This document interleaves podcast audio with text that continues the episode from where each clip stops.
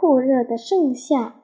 盛夏的一个中午，火辣辣的太阳毫不留情地炙烤着大地上的一切，大地被晒得发焦发烫，仿佛一个巨大的针罩住了，这使人透不过气来。茁壮挺拔的老柳树，没精打采地垂着枝条，碧绿的叶子卷曲着。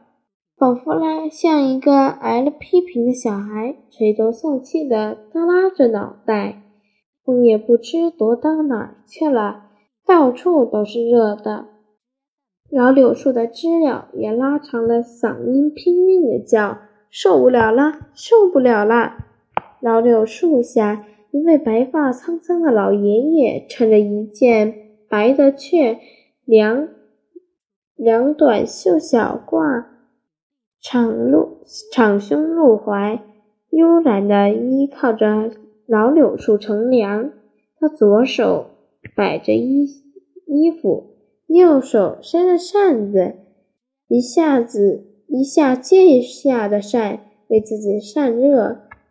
老爷爷身旁趴着一只大黄狗，它张着嘴，伸着红红长长的舌头，一颤一颤，一喘一喘。